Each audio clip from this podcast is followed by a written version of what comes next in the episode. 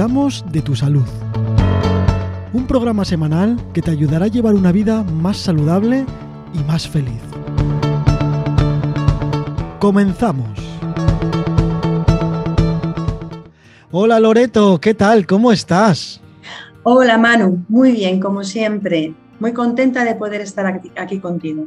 Una semana más en verano y continuamos con esto que hablábamos en el capítulo anterior de la respiración y las emociones.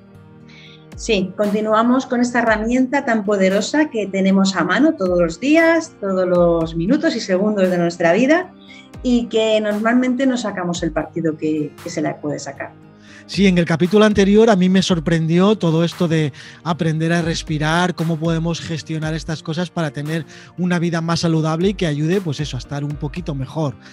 Y hoy vamos a hablar de, gestionar las emociones con la respiración.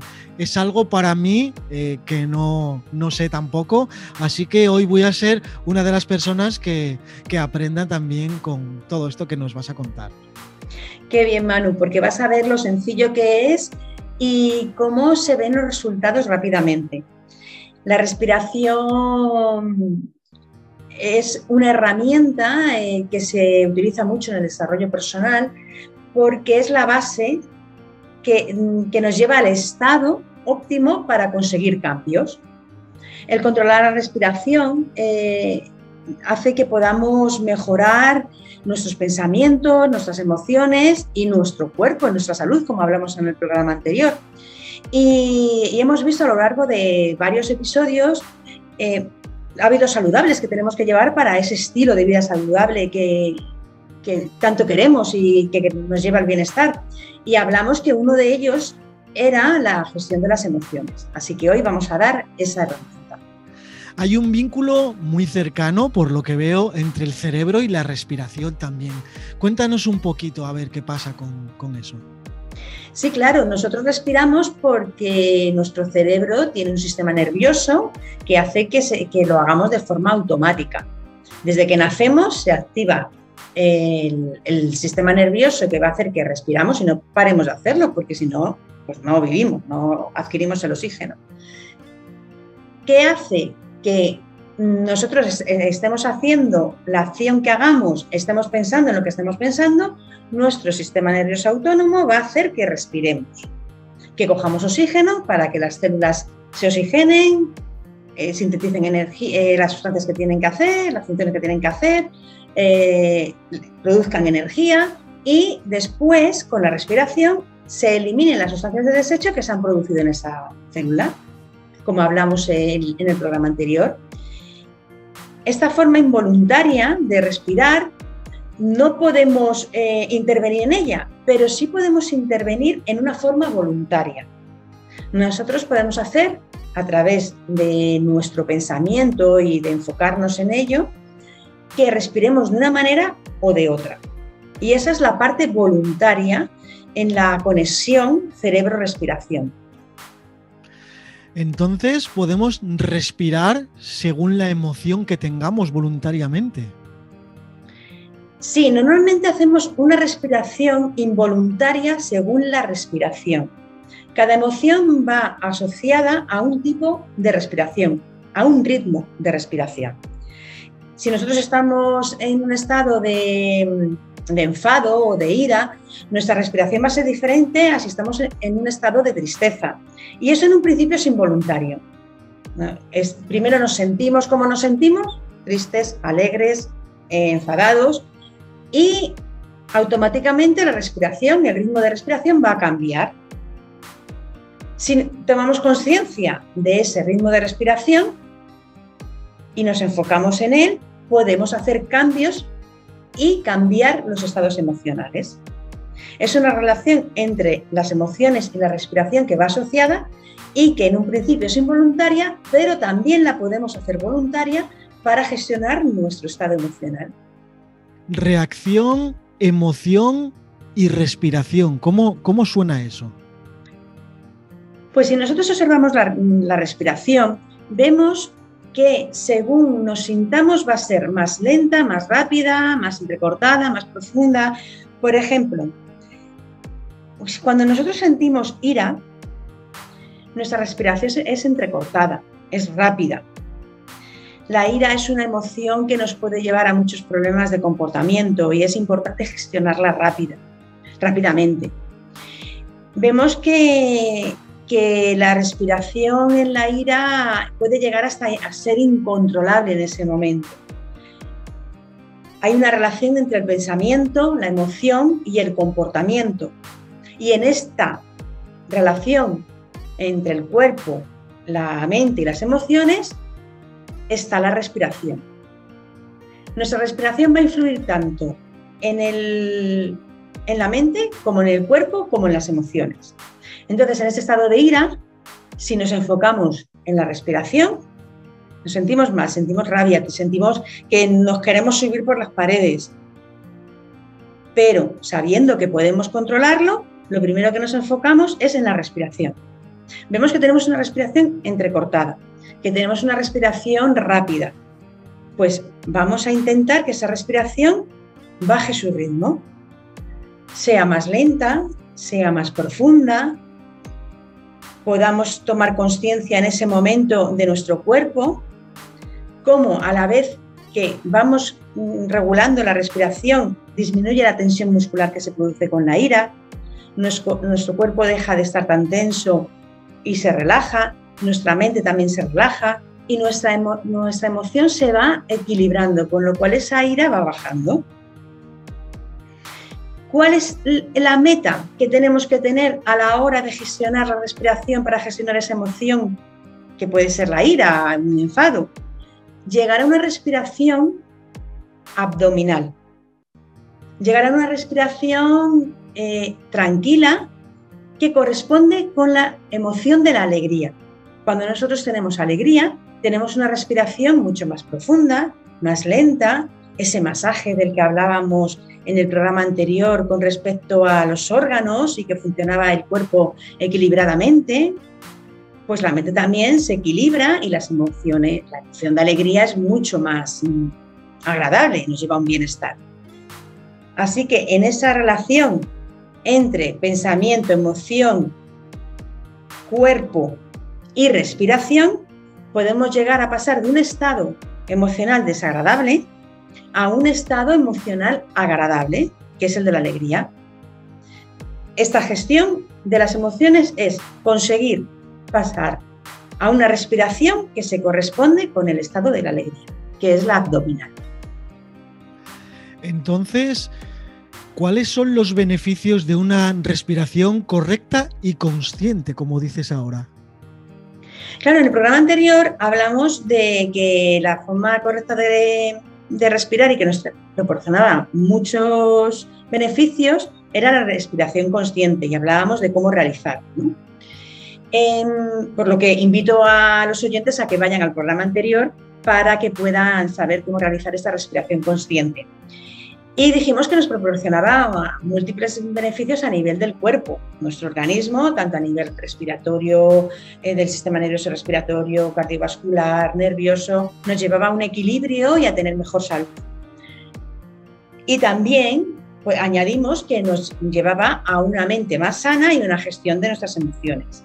Pues ya sabemos que con esa respiración consciente podemos pasar a un estado agradable, de alegría, y que nos proporcione ese beneficio de poder gestionar eh, situaciones de estrés, situaciones de depresión, de ansiedad y puede llegar a prevenir trastornos mentales.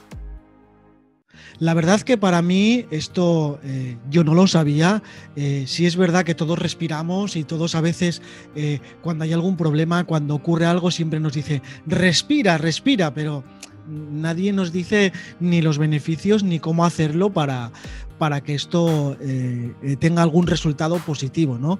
Ya vimos en el capítulo anterior que hay maneras de respirar, hay maneras de controlar eh, todas estas cosas y ahora hemos visto que podemos gestionar las emociones con la respiración. Eso es algo que me parece impresionante. Haznos un resumen de todo lo que acabamos de decir en, este episodio, un resumen cortito de, cómo funciona esto de controlar las emociones con la respiración. Sí, lo primero es decir que la respiración es una herramienta que la tenemos a mano y que es muy fácil de controlar. Al principio a lo mejor es un poquito más mm, difícil porque no estamos acostumbrados. Si alguien no está acostumbrado a, poder bajar el ritmo de respiración puede costar, pero como todo, con práctica y, repitiendo la, la acción se puede conseguir. ¿Y qué es lo que vamos a conseguir? Pues cuando detectemos que estamos en un estado emocional que no estamos bien, que bien estamos tristes o estamos enfadados o hemos entrado en ese bucle de pensamientos negativos eh, que nos hace sentirnos fatal y que no podemos salir de él, parar y respirar.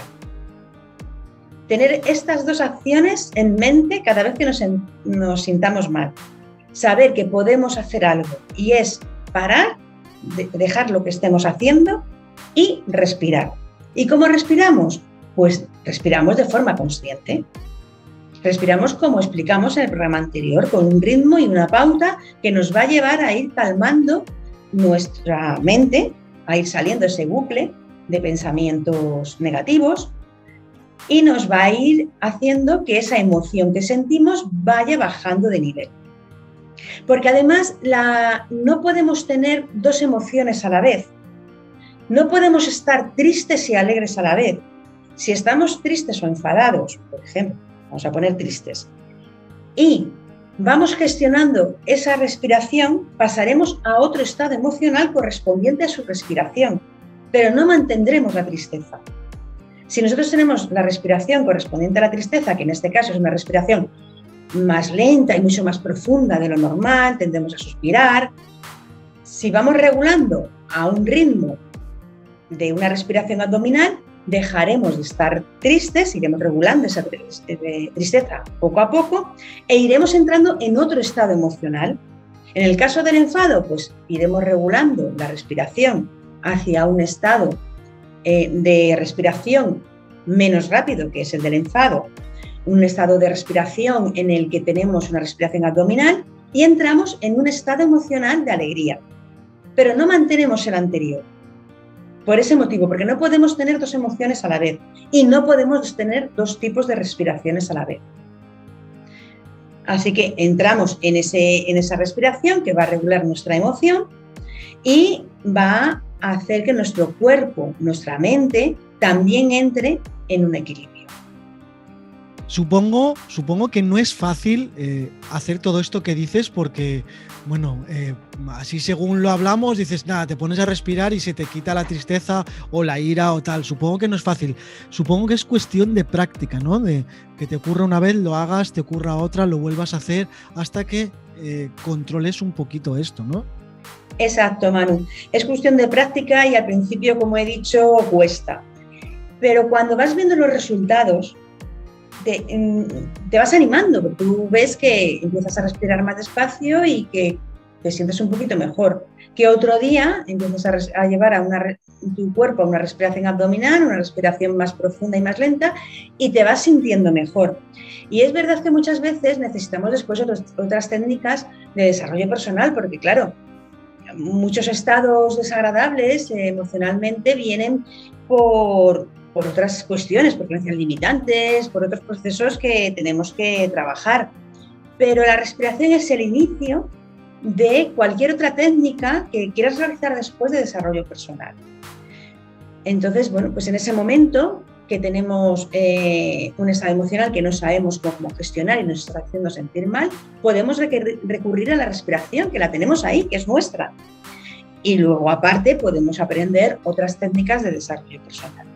Es muy importante tener en cuenta que las emociones alteran la respiración y la respiración altera las emociones. Es decir, si nuestras, emociones negativas nos producen una respiración no correcta, podemos utilizar esa respiración para transformarla en una respiración correcta y pasar a emociones agradables para nosotros.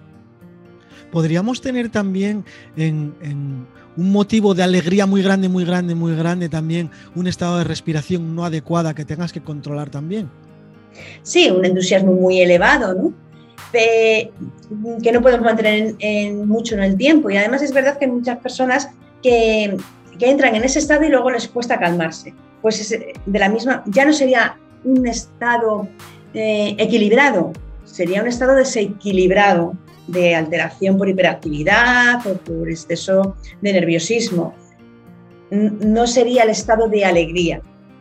Entonces volveríamos de la misma manera que con la ira o con la tristeza, pues a tener un ritmo que nos lleve a una respiración abdominal. Porque cuando estamos en ese estado que has comentado de entusiasmo excesivo, nuestra respiración también es más rápida y tenemos una respiración que es incorrecta. Entonces, bueno, pues llega un momento que, nos tenemos que calmar, pues volvemos a, a enfocarnos en cómo respiramos, cómo nuestro ritmo y cómo lo vamos a modificar para que sea un ritmo abdominal.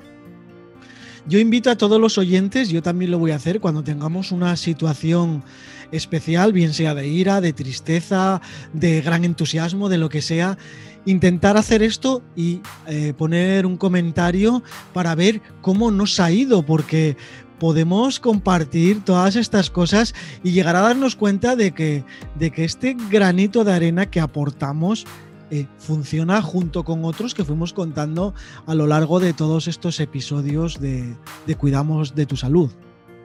Sí, por favor. Eh, me uno a la petición de Manu de solicitar que comentéis si os funciona y si tenéis algún problema, porque a lo mejor hay algún inconveniente que no os deja que lleguéis a ese equilibrio. Bueno, pues intentaremos solucionarlo para que consigáis el bienestar de una respiración consciente. Y además voy a añadir otro consejo que ya hemos dado en algún otro episodio y que se une a la respiración, que es el sonreír. Porque si después de, hacer esta respiración abdominal, esta respiración consciente que nos va a llevar a un estado de equilibrio, sonreímos, completamos el proceso. El cerebro interpreta que eh, estamos en un estado de bienestar al sonreír. Lo hemos comentado en algún otro episodio y vamos a conseguir que sea completa esa, sensación de tener un estado emocional agradable. Así que la respiración, que cuando es equilibrada es abdominal y también mueve músculos que va a dar señales al cerebro de que todo está bien, la unimos a la sonrisa aunque no la sintamos, aunque sea fingida, unimos esa sonrisa en la que movemos músculos en la cara que también va a dar señales al cerebro de que todo va bien y reforzamos ese estado emocional de bienestar. Bueno, Loreto, ¿cómo podemos ponernos en contacto contigo eh, cuando nos pase algo y no podamos solucionarlo con estos truquitos? Porque a veces las circunstancias de la vida no son tan fáciles, ¿no? No es tan fácil sonreír, no es tan fácil respirar porque necesitas otro tipo de ayuda como necesitabas antes que va alrededor de, de estos consejos también. ¿Cómo nos podemos poner en contacto contigo para recibir ese tipo de ayuda?